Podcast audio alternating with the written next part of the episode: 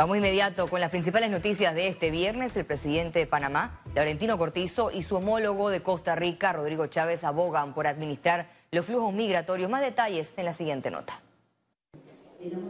Panamá y Costa Rica acordaron que a partir del lunes 9 de octubre, 200 buses que trasladan migrantes irregulares serán acreditados para su paso expedito. 100 buses están ya listos con acreditación los seguros, faltan por lo menos 100 más.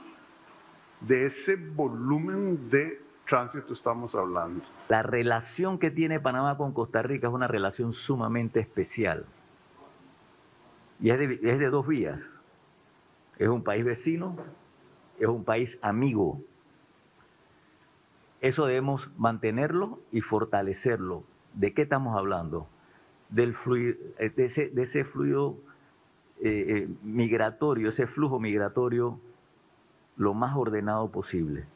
Ambos mandatarios instaron a los jefes de Estado de la región a reunirse el 22 de octubre, fecha propuesta por México, para atender la situación migratoria. Tienen que estar todos los que tienen injerencia en este proceso, incluyendo la representación más alta de los Estados Unidos. Una reunión bien importante para que los presidentes de la región hablemos con claridad y franqueza. Nosotros sabemos lo que está pasando. Sabemos el viacrucis por lo que están pasando estas personas. Antes de la conferencia, los mandatarios sobrevolaron las áreas en las que llegan los migrantes que atraviesan la selva. El sobrevuelo culminó en la estación de recepción migratoria de Lajas Blancas. Antes de viajar, Cortizo y Chávez sostuvieron una reunión bilateral en el salón diplomático del aeropuerto Marcos Ángel Aver, donde abordaron asuntos sobre ambiente, seguridad y colaboración fronteriza. Los diputados intentarán aprobar el próximo lunes en segundo debate la polémica reforma al Código Electoral. El Partido Revolucionario Democrático promete que su maquinaria legislativa solo se centrará en la discusión de la adjudicación de curules por residuo, tomando en cuenta que en el segundo debate los diputados de otras bancadas tienen la potestad de introducir más cambios. Estamos proponiendo un candidato común por alianza. Ellos respetan nuestra decisión y lo que les preocupaba también es que fueran a presentar eh, otros anteproyectos o modificaciones al proyecto de paquetazo de reforma que no tienen nada que ver con el artículo que nosotros estamos discutiendo. La modificación impulsada busca que el Tribunal Electoral rechace de plano las postulaciones en alianza con la letra R, cuando el partido político al que pertenece la persona postulada ya tenga un candidato en común con otro colectivo. Se comprometen en este momento a un único cambio en un único artículo eh, que parece tener buenas intenciones, lo que quieren evitar es que mayor cantidad de diputados salgan por residuo de ese tipo de alianzas que se están dando. El ex magistrado del Tribunal Electoral Guillermo Márquez Amado advirtió que los nuevos cambios podrían violar la Constitución. ¿Por qué inconstitucional? Porque el artículo 135 de la Constitución señala que el voto tiene varias características. Una de ellas es que es igual. ¿Qué quiere decir igual? Que cada ciudadano tiene el mismo voto y que ese voto que deposita el ciudadano tiene el mismo valor. No puede ser que un ciudadano a un ciudadano se le cuente en el voto dos ni tres veces. Sectores han recomendado a la Asamblea Nacional no darle un giro de timón a las reglas del juego a siete meses de las elecciones generales. Félix Antonio Chávez, Econius. La Fundación Libertad Ciudadana, capítulo panameño de Transparencia Internacional, lanzó la herramienta de observación judicial Ojo al Puesto. La iniciativa periodística busca centralizar información pública acerca de los funcionarios del órgano judicial, comenzando por los magistrados de la Corte Suprema de Justicia. A través de este proceso de fiscalización se podrá conocer el perfil de los postulados a administrar justicia en el país. Eh, en general, eh, la manera en que eh, las instituciones estatales en Panamá eh, comparten información es un poco deficiente. Entonces, para los funcionarios que ya están sentados en su cargo, a veces es un poco difícil eh, conseguir información acerca de ellos. Eh, aun cuando la compartan, aun cuando ellos estén abiertos a, a compartir sus datos, es difícil encontrarlas dentro de las páginas web. A menos de tres meses que se realice el desfile de Navidad, alumbra tu corazón y sueña con ilusión. Surgen cuestionamientos por los montos millonarios que se utilizarán en la actividad.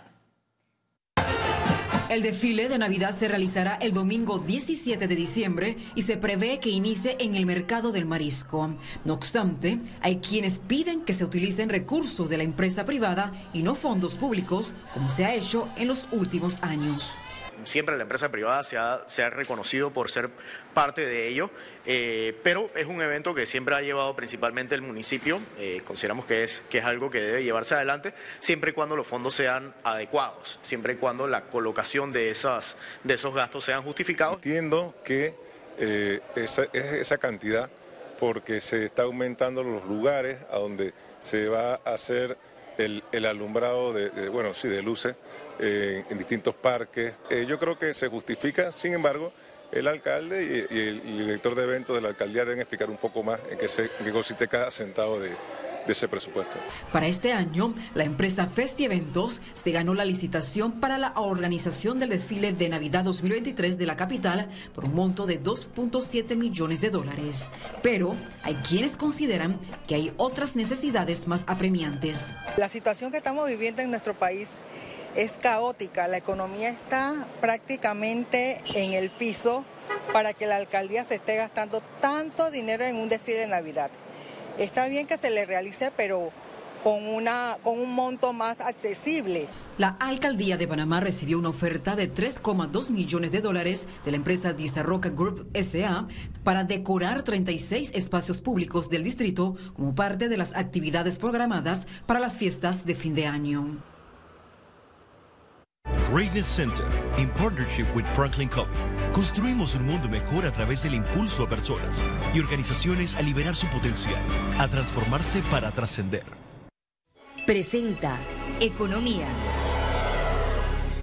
La Asamblea Nacional a puerta cerrada aprobó un reajuste de 780.2 millones de dólares al presupuesto general del Estado para la vigencia fiscal 2024.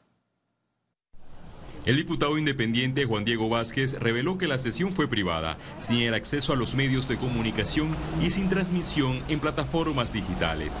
Realmente se debate una resolución en la que la Comisión de Presupuesto le plantea al órgano ejecutivo a través del Ministerio de Economía y Finanzas que ellos hagan un replanteamiento del presupuesto. Esa resolución incluye solicitudes de aumentar el presupuesto para varias instituciones. Y yo, por ejemplo, lo que he dicho, la reconsideración debe haber sido bajar a la Asamblea Nacional. Luego el escándalo por la descentralización paralela a la Autoridad Nacional de Descentralización se le agregó 53.4 millones de dólares, dinero que quedará en manos de los gobiernos locales antes de las elecciones generales, tomando en cuenta que el monto total será de 232.7 millones de dólares. Yo creo que es poco transparente, yo, yo pienso que se le vio haber permitido a la ciudadanía oír eh, todo lo que se está debatiendo y máxima que estamos hablando de una dispensa de dinero a la descentralización que poco o nada cuenta rendió a este país. Nunca han podido explicar para qué tanto endeudamiento, nunca han podido explicar cómo es que se están utilizando los recursos. Incluso diputados que forman parte de la Comisión de Presupuesto, como Raúl Pineda, dicen desconocer los detalles de la aprobación. Yo no estaba en la Comisión de Presupuesto, yo no, no, no conozco esa resolución. Yo lo que creo que estaban discutiendo ayer era el presupuesto del Estado. Una de las entidades que más ha sufrido recorte presupuestario es el Instituto Oncológico Nacional, que en medio del mes de la cinta rosada clama por más recursos del Estado. Félix Antonio Chávez, Econius. El Canal de Panamá proyecta más de 210 tránsitos de cruceros en la temporada 2023-2024. La ACP informó que habitualmente los cruceros programan y reservan sus tránsitos por la vía interoceánica hasta con un año de antelación. Informaron que las medidas de ajuste de calado del canal no impactarán a los cruceros Neopanamax que transiten durante esta temporada debido a que estos buques requieren un calado menor a 44 pies.